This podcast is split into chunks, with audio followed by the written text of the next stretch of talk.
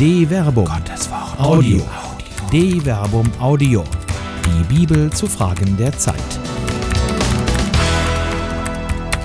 Gärungen oder der Weg von der Folklore zu wahrhaft tolerantem Miteinander ist eng und weit von Dr. Werner Kleine.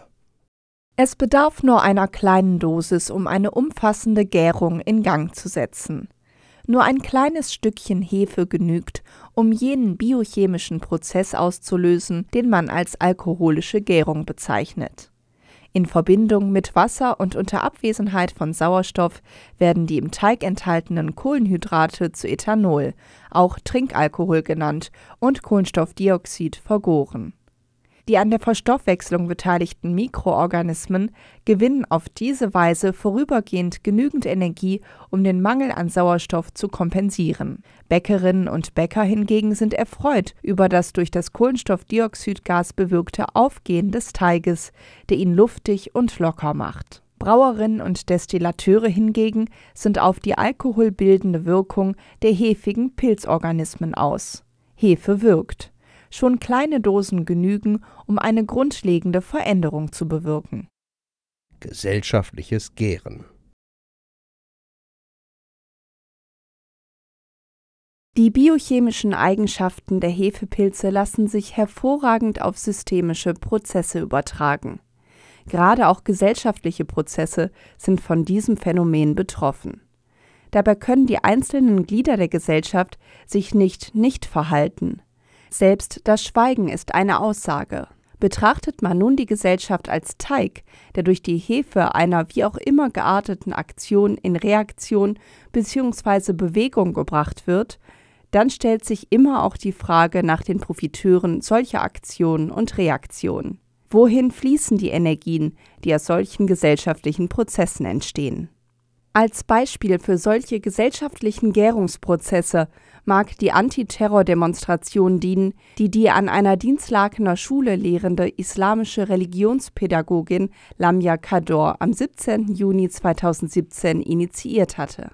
Unter dem Motto Nicht mit uns sollte in Köln ein starkes Zeichen der islamischen Community gegen islamistischen Terror gesetzt werden. 10.000 Teilnehmer waren erwartet worden gekommen waren letztlich erheblich weniger. Nachdem es zuerst nur wenige hundert Menschen waren, nahmen schlussendlich wohl etwa tausend Teilnehmer an der Demonstration teil. Wie auch immer die Teilnehmerzahlen nun definitiv anzugeben sind, sie bleiben deutlich hinter den Erwartungen zurück.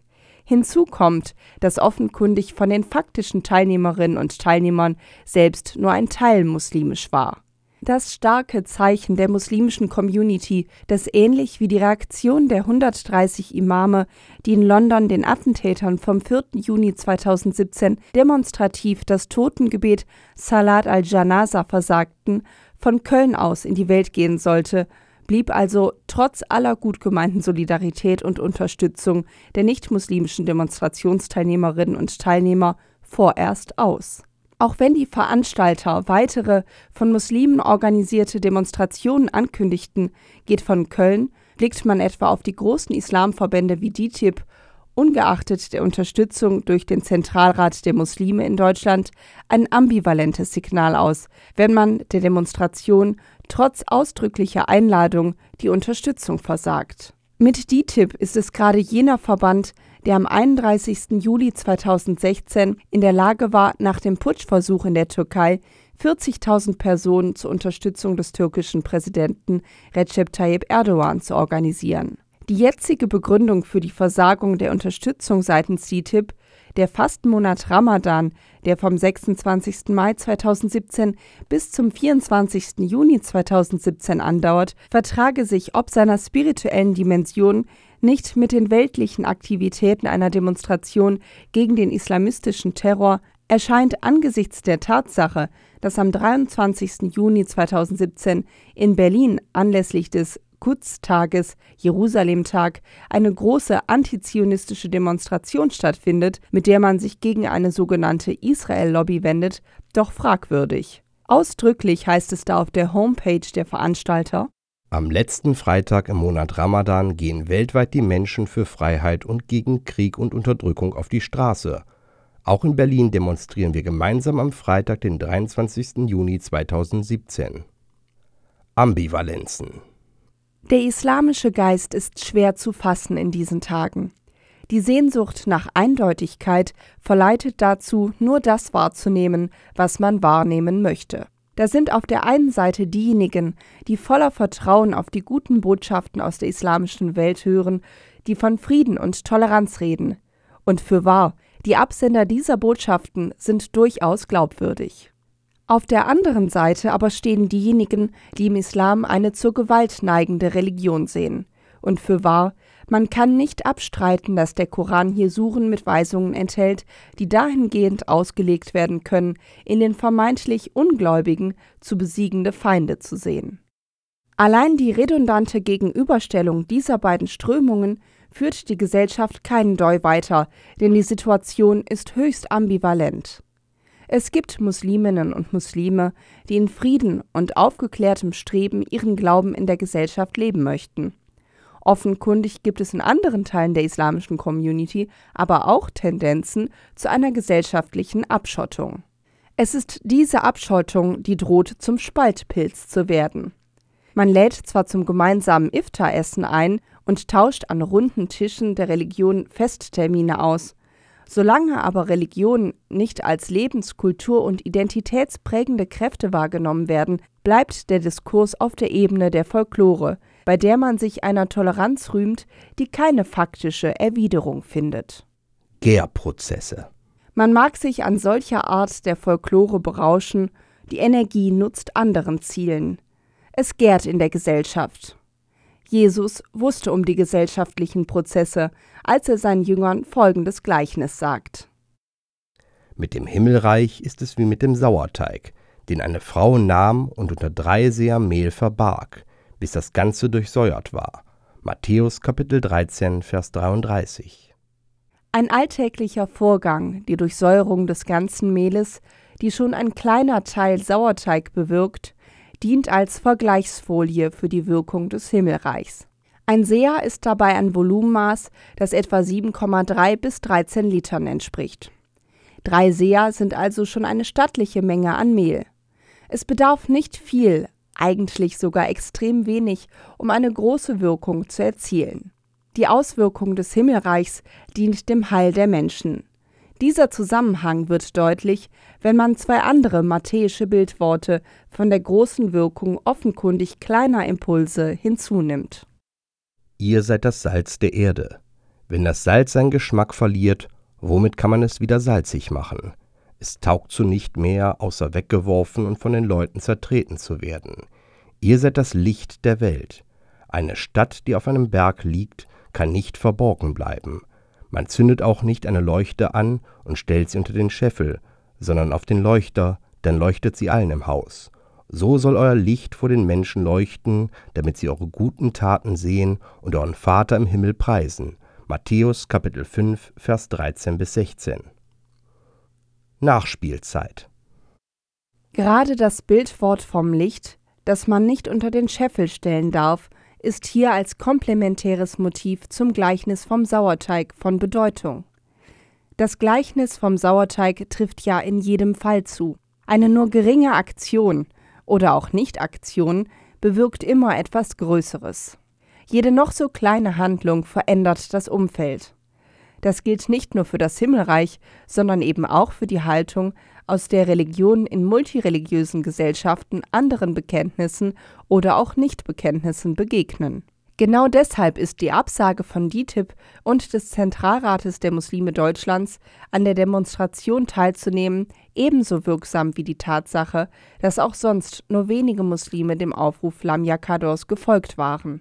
Das starke Zeichen von Musliminnen und Muslimen von Köln gegen den Terror der Islamisten blieb am 17. Juni 2017 jedenfalls vorerst aus. Auch wenn man Lamia Kador nur darin unterstützen kann, ihr Ziel weiter beharrlich zu verfolgen und so zur Hefe innerhalb der islamischen Community zu werden, auch das Ausbleiben dieses Zeichens ist angesichts der demonstrativen Potenz, zu der die Islamverbände sonst in der Lage sind, ein Zeichen für sich. Es bleibt nur die Frage, welches Licht dort leuchtet und auf den Leuchter gestellt wird. Der Weg wird kein leichter sein. Menschen neigen zur Vereinfachung. Speziell in Deutschland entspringt wohl die unkritische, exklusive Beachtung gemäßigter Muslime als auch die angstgetriebene Ablehnung alles vermeintlich Fremden, dieser Sehnsucht nach Vereinfachung, vor der Jesus in der Bergpredigt warnt. Geht durch das enge Tor, denn weit ist das Tor und breit der Weg, der ins Verderben führt, und es sind viele, die auf ihm gehen. Wie eng ist das Tor und wie schmal der Weg, der zum Leben führt, und es sind wenige, die ihn finden. Matthäus Kapitel 7, Vers 13 bis 14. Die Frage, ob der Islam nach Deutschland gehört, ist in diesem Wortlaut falsch gestellt. In Deutschland leben Muslime. Der Islam ist in Deutschland präsent. Er ist da, so wie andere Religionen da sind. Der Islam ist aber weder Folklore noch in sich schlecht, er blickt auf eine große Tradition zurück, die schon im Mittelalter weite Teile Europas beeinflusst hat. Vor allem aber sind es Menschen, die diese Religion leben. Als Sunniten, als Schiiten, als Sufis, als Aleviten oder als Alawiten, manche auch als Salafisten. Der Islam ist vielfältig und nicht einfach zu fassen.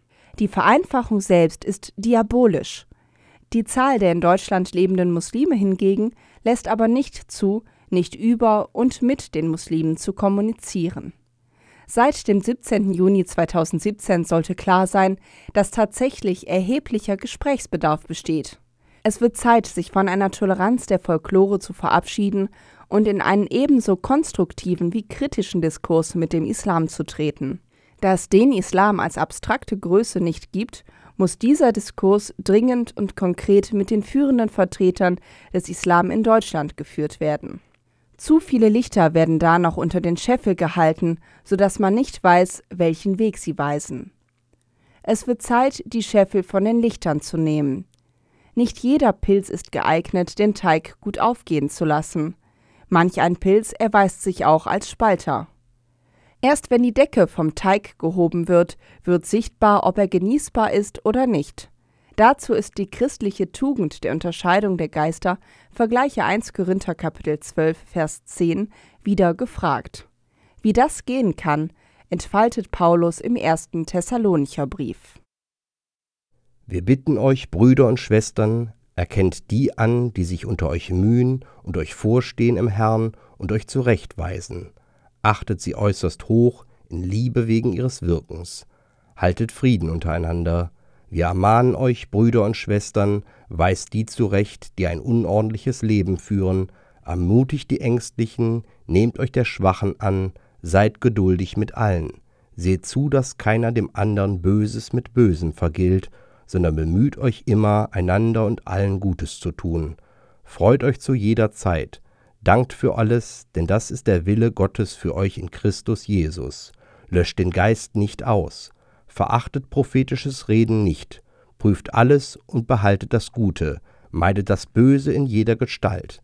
1 Thessalonicher Kapitel 5 Vers 12 bis 22.